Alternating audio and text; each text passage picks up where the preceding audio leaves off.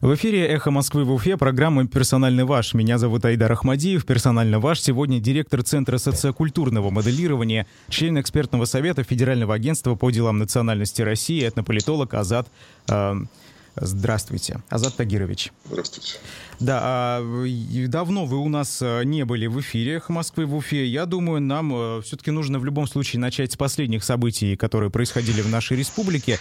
А, в частности, э, вот давайте, наверное, затронем в целом рост националистических движений в Башкирии. Вот как вам кажется? По словам многих экспертов, с которыми мы в эфире, в том числе радиостанции, разговаривали, такой рост присутствует. На ваш взгляд, действительно ли это так? Так, э, во-первых, по вашей формулировке вопроса э, я немножко не понял, что действительно ли это так? Рост националистических движений. Настроений. Настроений. А, в принципе, в принципе, да, можно, можно, наверное, и, и так сказать, но тут нужно обратиться к предыстории.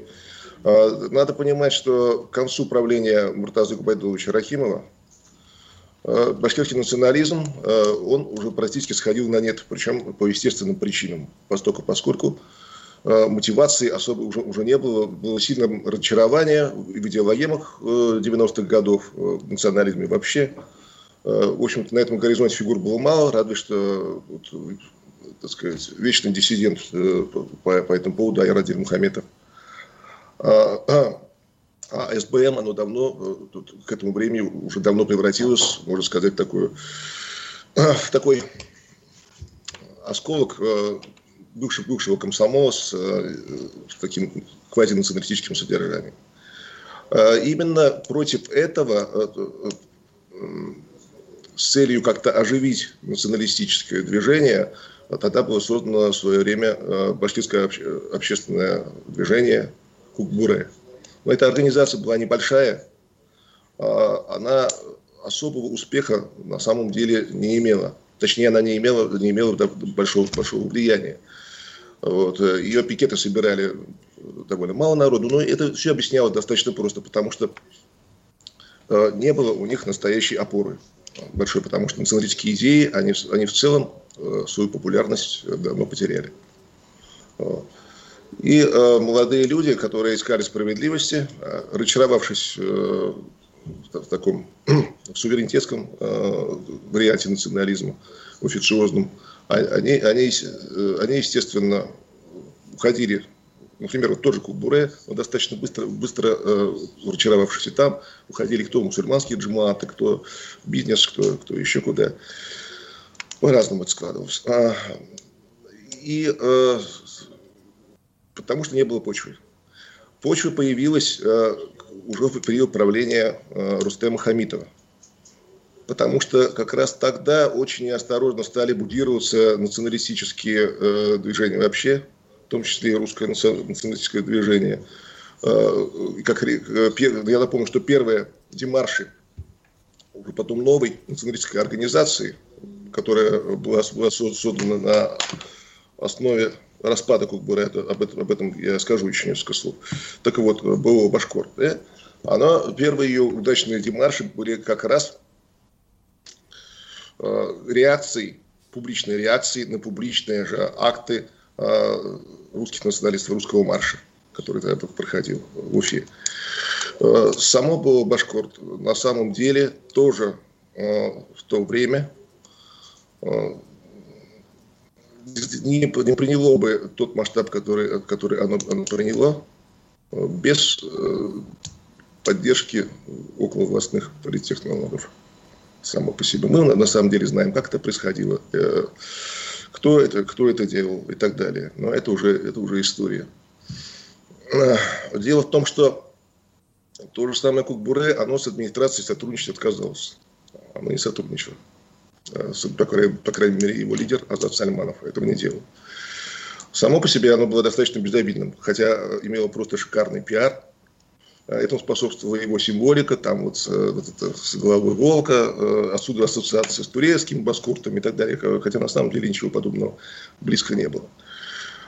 И вот уже позже, когда это, все, это, все это выяснилось, что сотрудничества с администрацией не будет, Хотя, в общем-то, я, я вообще не, не, не знаю, зачем оно нужно было, поскольку, поскольку у него было очень узкое поле.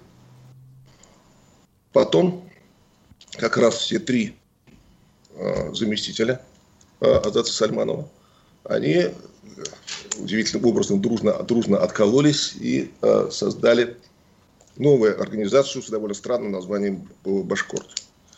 Э, по какому поводу ему сразу изначально начали предъявлять э, претензии многие здравомыслящие люди. Ну, это понятно почему. Потому что самоназываться названием, самоназванием целого народа для маленькой группки, да еще националистической группки э, людей, это было бы очень странно. Потому что если я, например, хочу сказать, что, что ну, вот, что, что вот, вот эти башкорты делают глупость, например, да, а глупости было сделано предостаточно, то это будет звучать очень странно. Я вообще-то сам башкорт тоже по, по национальности, это самоназвание моего народа, башкир и так далее. Ну, там вообще оно, оно изначально оформлялось, оно вообще достаточно карикатурно, на коленке, можно сказать. Э, чего стоит только один флаг был башкорт, э, который тогда представлял полный, откровенный, халтурный плагиат с казахского флага. Вот лучше не могли придумать. А, что, что интересно, даже тогда, даже вот во время вот этого раскола, а, изначально вот этой группе раскольников, так сказать, Башкорт, им не удалось э, даже эту аудиторию, достаточно небольшую аудиторию Кукбуре, сразу перевести на свою сторону. Группа раскололась, актив примерно пополам. И достаточно долго существовал, в общем-то, во многом в таком виртуальном режиме. Прежде всего, за счет своего паблика ВКонтакте. А вот паблик изначально был очень удачным. Почему? Потому что к этому времени все, э, не, не только националистические, но и такие вообще башкирские патриотические группы, они э, подав, подавлялись, они были вычищены с политического поля, либо сами ушли, э, либо вычислен, были вычислены с него, и они остались вот э, таким один актор. Тем более, что они изначально подбирали э, по себя аудиторию совершенно определенными запросами. Дело в том, что там сам по себе уже изначально в этом паблике доминировал такой язык, не очень хороший язык, язык вражды, э, который уже сразу отсеивал от себя многих критически мыслящих людей, а, естественно, оставлял не критических. Вот э, подобных претензий к ним было много, но они всерьез не предъявлялись, просто, просто потому, что организация сначала не была серьезной, просто от осколок тоже достаточно маленького кулбуре. Да? Но почва для нее была, почему ее очень многие заинтересовались? Э, проблемы были именно в самой э, национальной политике администрации Хамитова тогда. Э, прежде всего, там было достаточно мощное лобби, которое допускало многие очень э, бестактные шаги по отношению к башкирской элите, к башкирской интеллигенции, к башкирской, э, башкирским организациям и так далее. Э, было давление на Всемирный Курултай Башкир, было многое другое, из-за чего целая группа из того же Всемирного Курултая, они демонстративно откалывались и вот приходили в том числе, входили в мероприятия того же самого Башкорта. Здесь можно вспомнить э, Дни, Дни Салавата, например, и так далее. В общем, у нас, у нас эфир, э, времени, времени не хватит, если все это рассказывать, потому что история была достаточно интересная. Я просто тогда сейчас, э, знаете, таким пунктиром помечу основные сюжеты, когда она, она, вот эта организация действительно приняла другой характер. Это прежде всего чеченские события, вот этот инцидент в Баймакском районе, в Тимясово. Дело в том, что как раз э, аккурат перед ними э, даже вот эта организация, которая теперь претендовала на основную националистическую организацию, поскольку Кукбуре потихоньку с этого поля уже э, все, а, она уходила, его актив себе забирали, забирал вот это БОО, Башкорт. И ну, но уже тогда у его актива формировались определенные претензии к его лидеру э, Руслану Габбасову и Фаилю Алчинову. Их обвиняли в узурпации информационной повестки, то есть то, что они э, не допускают никого в политику паблика. Паблик был иногда э, ну, довольно достаточно странным, хотя, безусловно, популярным по количеству. А странным вот. по каким делать... параметрам? Почему, да? почему, почему странные? Э, что, что там было странное в их высказываниях? Смотрите, я, я, я, я, Значит, что мне не нравилось изначально вот в этом паблике? Так как э, одновременно с ним, кстати, появился не только вот такой вот башкирский паблик, э, был, например, и паблик «Русская Башкирия», он до сих пор существует, э, кто позиционируется как паблик русских националистов. Есть многие татарские националистские паблики, но я вот сейчас туда не буду говорить, потому что изначально там поддерживался не тот уровень обмена мнениями, не тот уровень дискуссии, который вообще трезвомыслящие люди хотели включаться. Э, он, он искусственно занижался. Даже не искусственно, а просто потому, что вели его именно люди, которые были, э, были э, расположены именно такой диалог. Я напомню, что до этого у башкирской, башкирской аудитории уже были наработаны достаточно хорошие коммуникативные навыки. Вот был такой башфорум, например – где люди научились, тоже начинали, можно сказать, с нуля, но научились общаться очень интересно. Люди самых разных профессий, самых разных политических взглядов очень хорошо общались, был популярный известный фабрика. Было э, много таких проектов. Был наш проект РБ-21 век. Там, э, там, правда, больше на аналитику было рассчитано, чем, чем на общение. Вот, и так далее. То есть, на самом деле, у нас не было так, такого примитивного э, поля, именно, кстати, поэтому из него, по сути, уходил национализм, а уступал место здоровому патриотизму, традиционализму и так далее. Вот. И вдруг появляется вот такой паблик, где опять все начинается достаточно э, такого низкого уровня, с, уровня, э, с, с, с такой агрессии, я бы сказал, э, вот и так далее. Но это на этой стадии. Сначала на это можно было особо внимания и не обращать. А агрессия по отношению к другим национальностям да. или агрессия по отношению к кому? Нет там изначально брался достаточно нетерпимый тон. Кстати говоря, вот сейчас в этом отношении большой прогресс. После того, как все основные акторы пришли в Facebook, а Facebook же он такой, он, э, это вещь личная, как бы, да? То есть это э, человек как бы уже сам себя лично позиционирует. Вот. То основные его акторы, взять, возьмите вот того же Руслана Габасова, Фаиля Алачинова, да, они уже общаются нормально. Там уже ничего такого нет.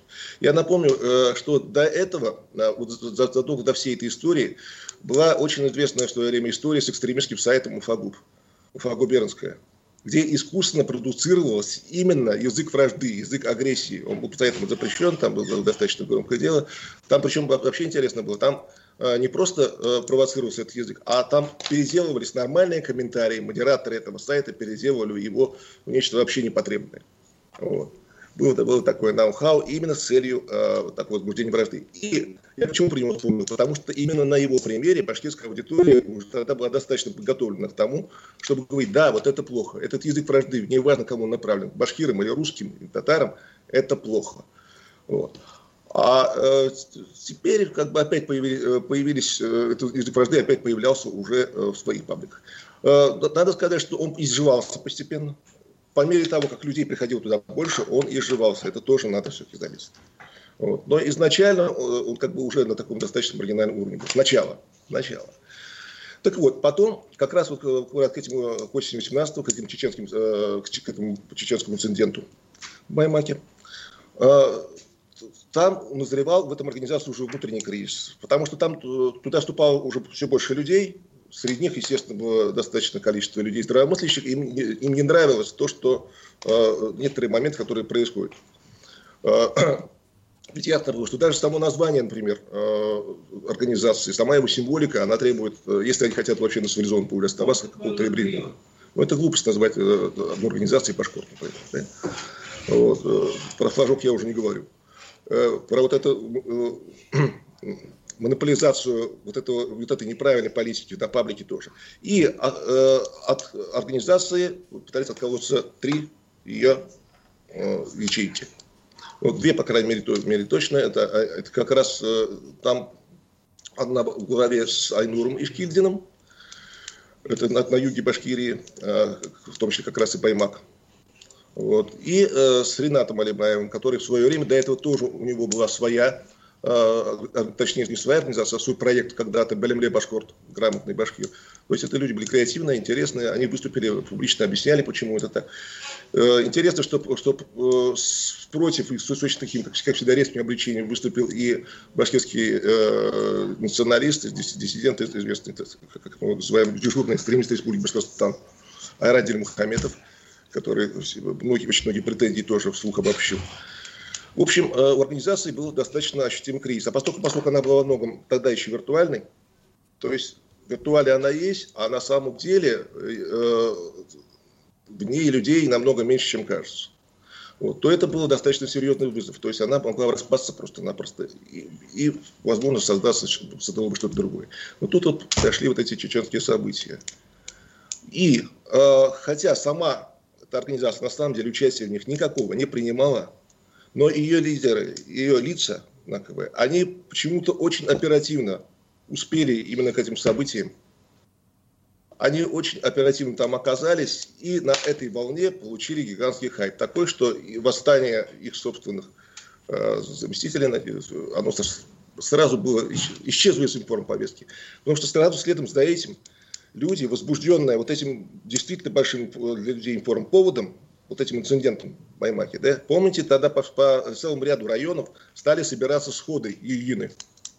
Я хочу сразу сказать, а, а там уж там по 500 человек бывало, по 600, э, по 1000, это очень серьезно. Это, это при том, что раньше у нас, если 200 человек соберется, да еще с, э, с, рядом с символикой националистической организации, это было очень много, это ЧП. Я хочу сразу сказать, что они собирались, люди собирались не под какие-либо националистические лозунги. Я уже до этого говорил, что национализм в свое время, он уже был, почти уже помер естественной смертью. Они собирались потому, что просто дальше больше негде было собираться, не, не было актора, вокруг которого можно было собираться и выразить протест. Рамках Курултая протест не выразишь. Понимаете, Курултай это необходимо, но это официозная организация. Тут они собирались именно, а, чтобы свой протест выразить. А протест был необходим. Потому что дело же было не в башкиро-чеченском инциденте, например. И сразу следом за этим, помните, пошел, э, пошел инцидент с курдами. Там, э, до этого был инцидент с армянами и так далее. То есть, на самом деле, э, причем некоторые из них были откровенно справедливы, и люди, люди сами это понимали, сами тут же все разруливали.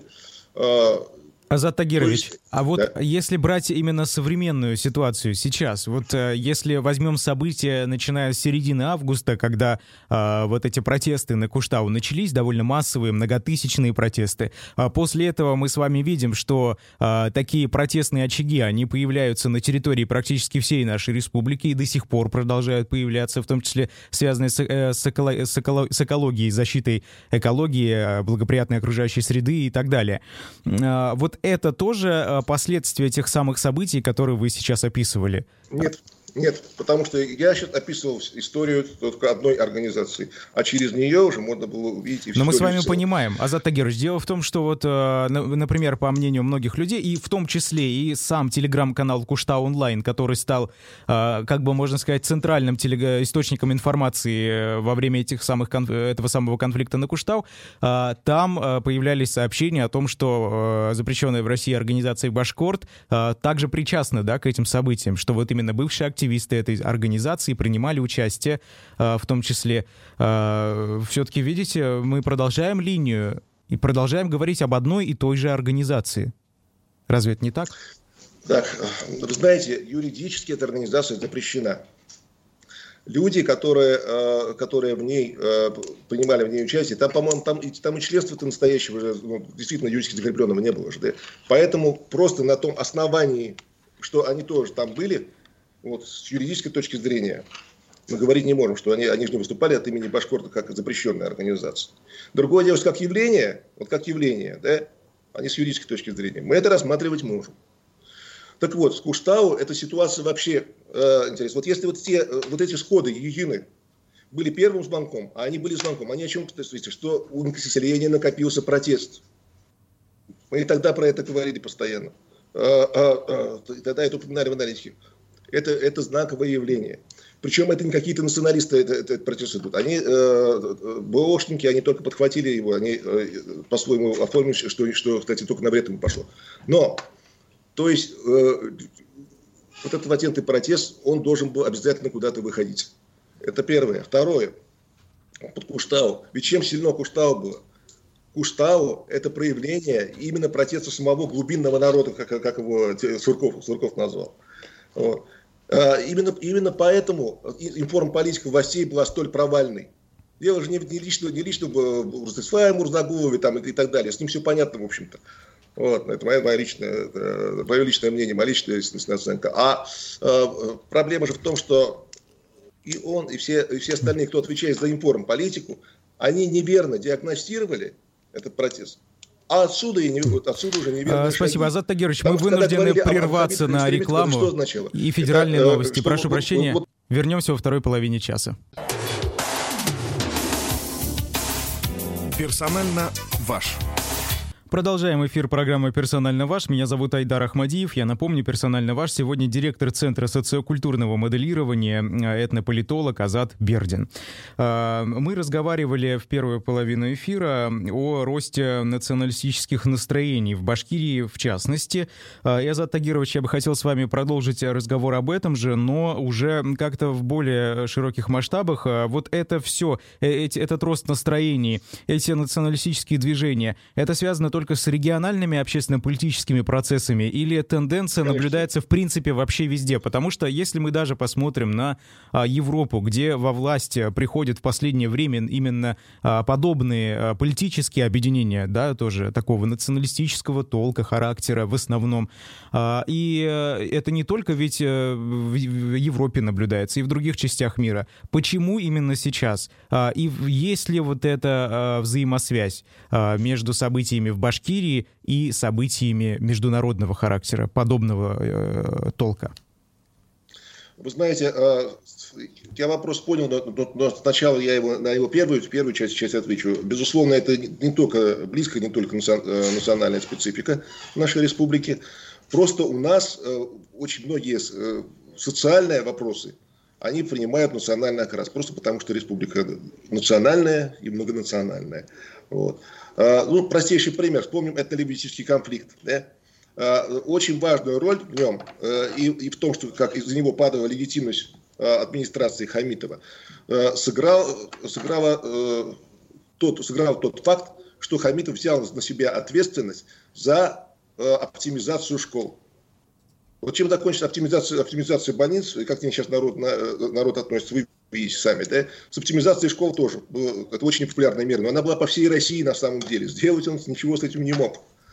Но он взял на себя ответственность, сказал, что да, это очень хорошо, э, ну не то, что, ну, что это, по крайней мере, оправданно. Э, это даже объясняли, и местные блогеры стали сразу объяснять, что, что нужно объединять, э, так сказать, школы в районах и так далее. Помните это, да? Так вот, а это сразу, естественно, очень не понравилось э, местному населению. Э, у нас сельское население преимущественно это башкиры и татары. И они такую оптимизацию школ воспринимали не только как, как социальный, но и как национальный вызов. Вызов своей идентичности. И помните, там очень успешны в этом плане были мемы вроде бурзянских школьников с топорами. Они всю Россию облетели тогда. То есть я, вот, вот на этом примере можно увидеть, как, как общефедеральные тренды они э, у нас э, просто приобретают местную специфику, а так они общефедеральные. С Куштау то же самое. Почему Куштау стало самим общефедеральным э, символом само по себе? Это чуть ли не, не, не единственный удавшийся протест, кстати говоря. У меня некоторые коллеги меня, меня поздравляли с Куштау здесь, хотя я вообще близко не, активист в Куштау, ничего. Как вот после вот этих событий воодушевление было там очень большое. Куштау сравнивали с Хабаровском, а, ну, э, и Шиесом, да, помните. А экологический протест, он же чем удобен? А, тем, что он может объединить в себе сразу самые разнородные силы. Куштау был силен еще потому, что это протест, который носил бинарный характер. Он и, и национальный, не националистический, это национальный протест. Националистическим он был бы, если бы там были националистические лозунги, а их не было. А он именно, именно национальный был для башкир и интернациональный. Он был для всех, потому что экология всех задевает. А самое, самое главное даже не экология на самом деле. Ведь еще с времен конфликта, э, на стадии конфликта с Таратау, вокруг Таратау, э, противники Шиханов, они что упускали? У них, кстати, идеология была точно такая, которую потом Мурзагулов э, э, и дальше озвучил. Как озвучил при Хамитове, стал озвучивать типа при Хабирове. Что против националисты, маргиналы, экстремисты, ваххабиты и так далее. На самом деле, против был народ. Почему? Потому что э, шиханы стали символом протеста против олигархии. Против олигархии в целом. Что хоть так, не, не дать им хоть что-то сделать, сделать. Здесь э, плевать на интересы республики, плевать на интересы народа и так далее. Это наивно, это символ, но это так. И под это вот, вот эта новая сакральность, которую получили шиханы, она оказалась настолько сильной, что, настолько сильной, что она с Торатау э, пошла и на Куштау, и попытки э, Хабирова э, Куштау э, сделать компромиссом и э, преподнести как компромисс, они э, потерпели, э, как, как вы видите, поражение тогда, да, с самого начала. Но это не было вовремя понято и принято, и получилось то, что получилось. Ну и далее. Я в свое время выступал по этому поводу уже 17-16 числа, по-моему. Там. Так что много говорить про это не буду. Так вот, что касается мировых трендов, да, а сами по себе федеральные российские тренды, они э, в этом плане сходятся с мировыми. Ну, тут много можно говорить о том, что, в общем-то, по миру сейчас э, две основные тенденции – это в том числе они особенно выпукло в Америке проявляются, в Штатах, да, как э, единственная оставшаяся сверхдержаве, но и по всему миру. Это, это глобалистская модель, которую сейчас принято э, связывать как раз победи, с победившим, по сути, уже Байден США.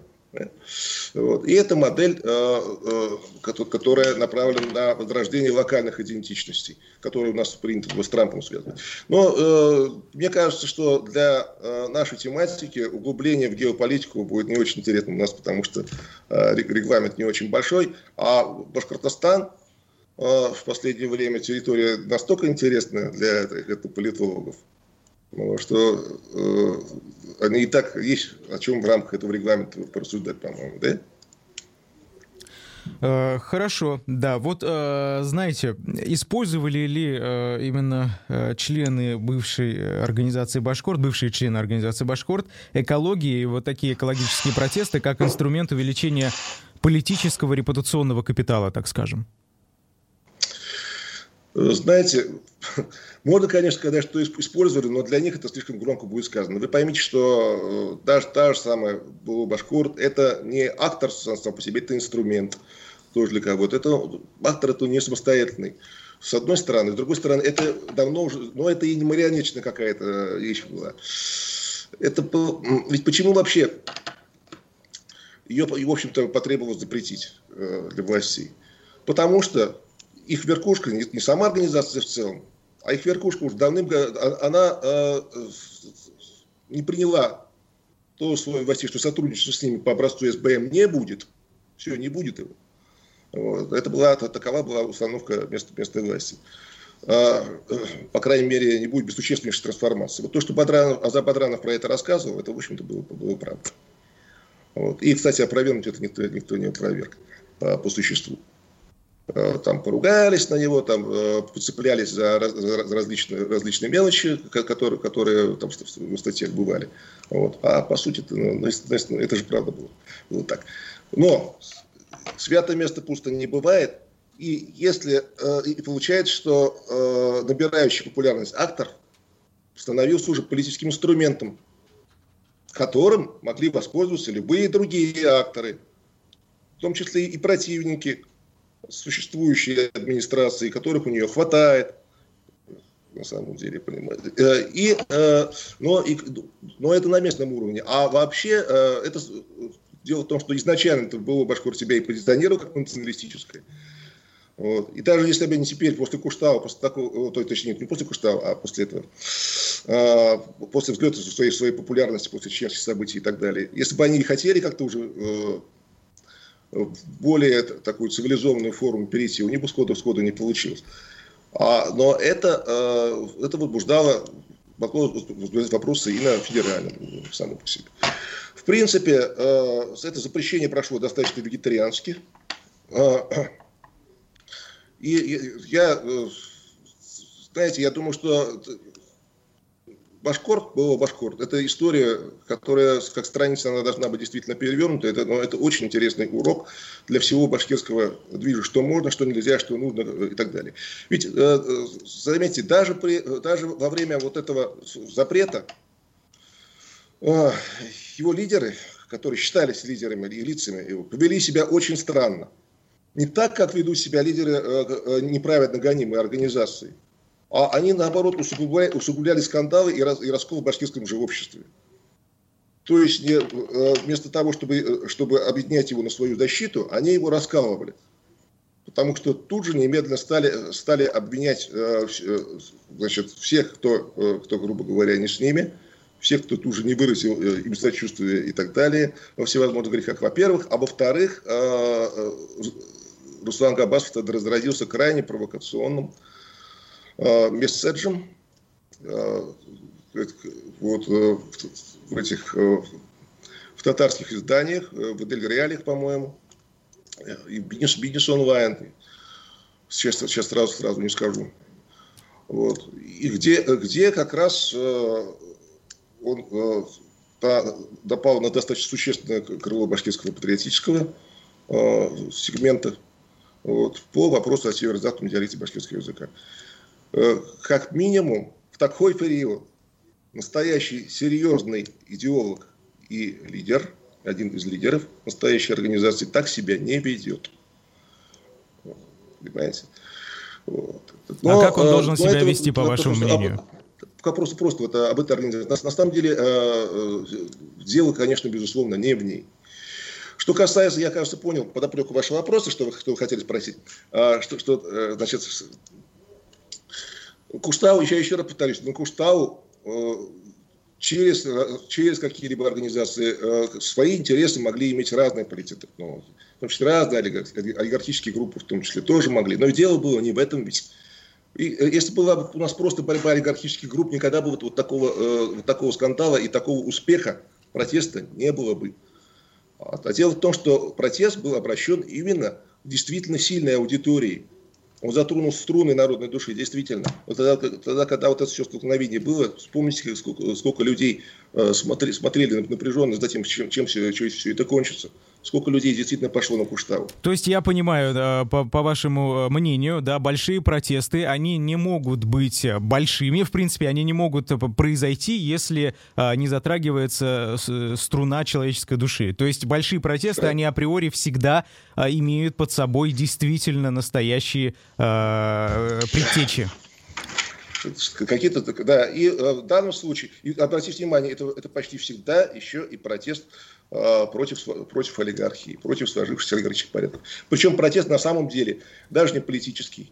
Потому что был бы он политический, он бы э, выдвигал лозунги, как э, переформатировать как минимум этого строя. А их нету, потому что никто даже вопрос так не ставит. Никто его не ставит и не способен сейчас поставить. Легальная левая оппозиция у нас КПРФ, она тоже, она ритуальная давно, все это прекрасно понимают. Но хотя бы хоть как-то выразить протест, люди пытаются. А вот это хоть как-то уже оформляется, оформляется по-разному.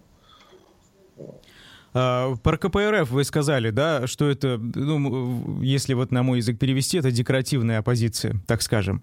А, но э, посмо посмотрим просто на несколько депутатов. Ну, например, Дмитрий Чувилин, да. А у нас есть э, еще другие депутаты, которые пытаются высказывать свое мнение, которое часто противоречит вот той э, установившейся идеологии, так скажем.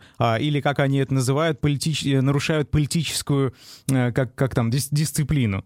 Э, все-таки мы ведь видим и среди даже декоративной оппозиции вот такие вспышки, так скажем. А что это такое, как вы думаете? Просто фриковые какие-то формации или что?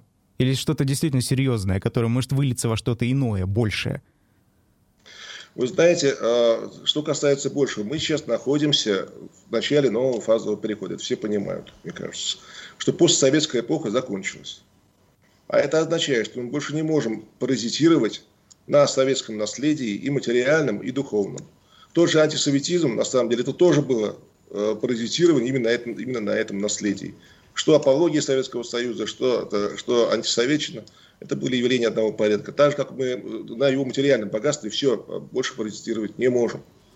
Э, изменилось все. Это так, ну, например, как мы не можем уже э, пользоваться только вот его остатками его боевой военной. Вы видите, что сейчас произошел фазовый переход, и армия стала другая. Мы вот даже по Нагорному Карабаху видим. А, кстати говоря, когда наш пол традиционалистов специально привозил сюда Георгия Геннадьевича Малинецкого, мы интервью у него постоянно брали, учимся очень известного ученого, который как раз постоянно говорил про вот этот фазовый переход, про переход к следующему, следующему технологическому укладу, что все это будет. Он все вот эти вещи же предсказывал. Он и о дронах говорил, и о, о, о гибридных войнах будущего. Все это говорил еще в седьмом-восьмом годах. Помните, это, это, мы, мы же после чего, кстати, с ним связались? -то? После того, как он, а, это как раз правление Дмитрия Медведева было, выступил с большой программой статьей, в котором указывал, что если Россия не, перестанет идти по пути симуляции прогресса, по имитационному пути, а действительно не возьмется за переход к следующему технологическому кладу, вот, то ее ждут очень тяжелые времена. И, и вот его, например, э, контора, Институт прикладной математики имени Келдыша, а это э, институт, который занимается, занимался в свое время, э, можно сказать, космической обороной э, нашей Родины, один из таких институтов, и вот его аналитическая группа, она говорила, что э, в этом случае э, она не берется э, предсказывать э, значит, давать прогнозы далее 2030 года, потому что к этому времени уже будет достаточно сложно. Как видите, э, сейчас, вот, тогда все это казалось таким странным немножко. Когда мы, когда мы э, на слайдах показывали в своих лекциях э, вот его карту, э, на которой были изображены различные регионы, э, на которые будут иностранные государства, могут влиять на Россию, да, это казалось ерундой, потому что это же был, тогда был путинский подъем, золотые годы и так далее. Страна стала, встала с колен, и, все, э, ну, и мы все были тоже воодушевлены. Но сейчас кто-нибудь сомневается в этом, в том, что перед нашей страной э, стоят очень большие угрозы? Никто. Кто-нибудь сомневается в том, что изменился характер, характер всего, и гибридных войн, и идеологии и так далее? Никто не сомневается. А, о каких угрозах вы имеете в виду? Пожалуйста. А, значит, во-первых, вот, вот смотрите. А, наша, наша страна, она э, теряет свой интеграционный потенциал э, сама, сама по себе. Э, очень сложная ситуация с, и с Белоруссией, и в Закавказье. То, что полыхнуло в Закавказье, и откуда, в общем-то, еще вот, на тактическом уровне еще более, более-менее э, нормально выбрали сейчас. Потому что вот то решение по Нагорному Карабаху, которое было, да, с присутствием российских миротворцев, оно как бы оно пока, пока бы спасает честь э, после вот нашего сбитого летчика. Отчасти спасает, спасает честь России как арбитра, но и несет себе большие риски. Потому что э, мы сразу на некоторых, на некоторых театрах оказываемся втянуты в возможное противостояние, в том числе противостояние с Турцией. Противостояние с Украиной, про это даже речи уже даже не идет. Новое противостояние с Западом и так далее. Но самое, самое сложное в том, что в чем произошел фазовый переход. Раньше, вот мы в том числе думали о том, что путь страны, возможно, в какой-то новой интеграции бывшего постсоветского пространства, СССР-2, грубо говоря. Сейчас это ясно, что это уже невозможно.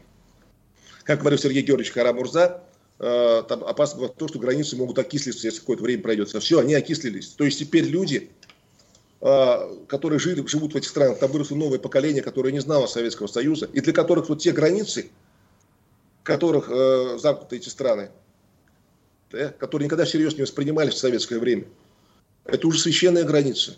Это уже что-то, за что можно умирать. Это совсем другая реальность на самом деле э, на всем постсоветском пространстве.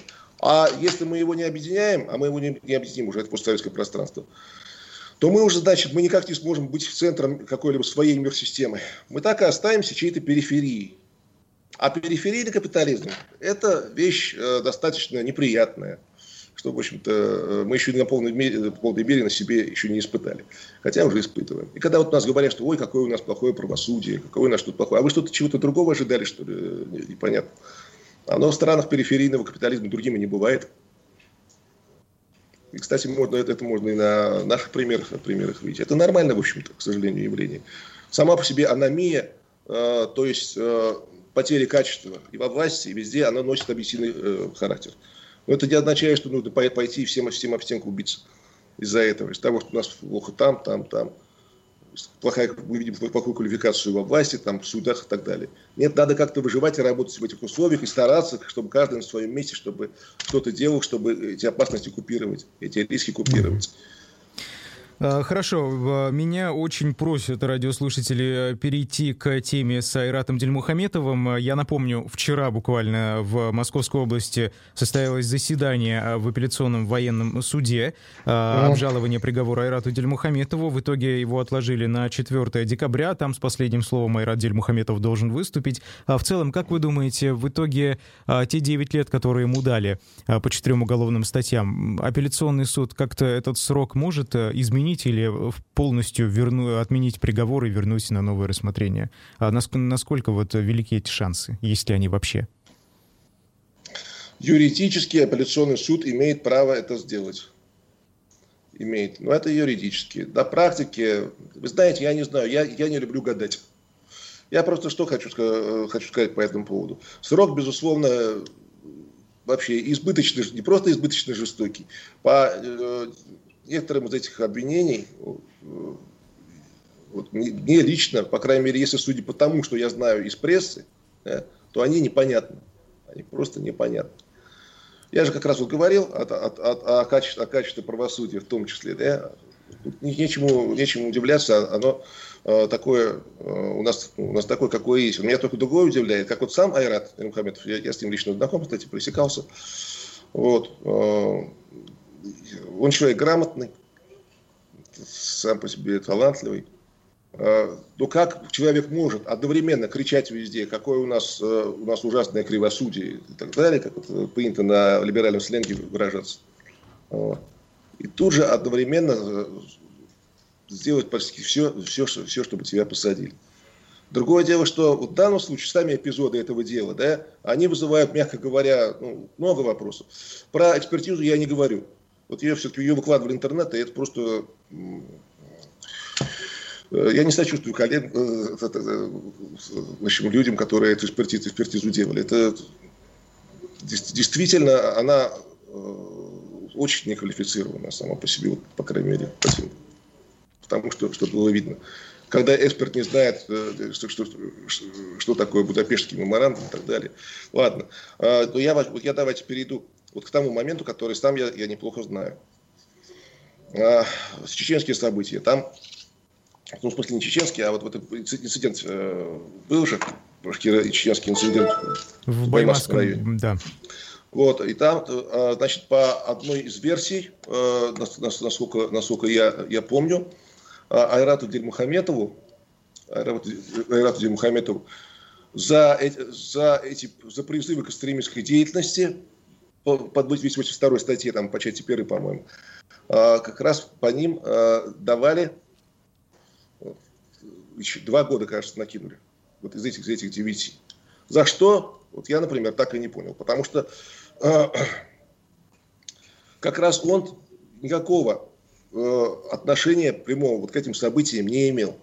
Он не только никого там не возбуждал, э, не призывал ни к чему. Когда он там подъехал, во-первых, кстати, события уже, уже произошли, во-вторых, он там занял как раз наоборот, с точки зрения общественности, возмутительно прочеченскую позицию. Когда он там начинал, э, начинал вещать о том, что э, на чеченцев нельзя, значит, нельзя давить, их, э, тем, тем более обращаться по поводу этого инцидента к закону, потому что они и так очень пострадавший во время чеченской войны народ. Это что такое было вообще? Ну, понятно, понимаете. А тут его обвиняют, получается, наоборот, в том, что он как бы э, провоцировал что-то против этих самых чеченцев. Хотя они сами, э, пожалуйста, чеченские свидетели сами говорят, что это было абсолютно не так.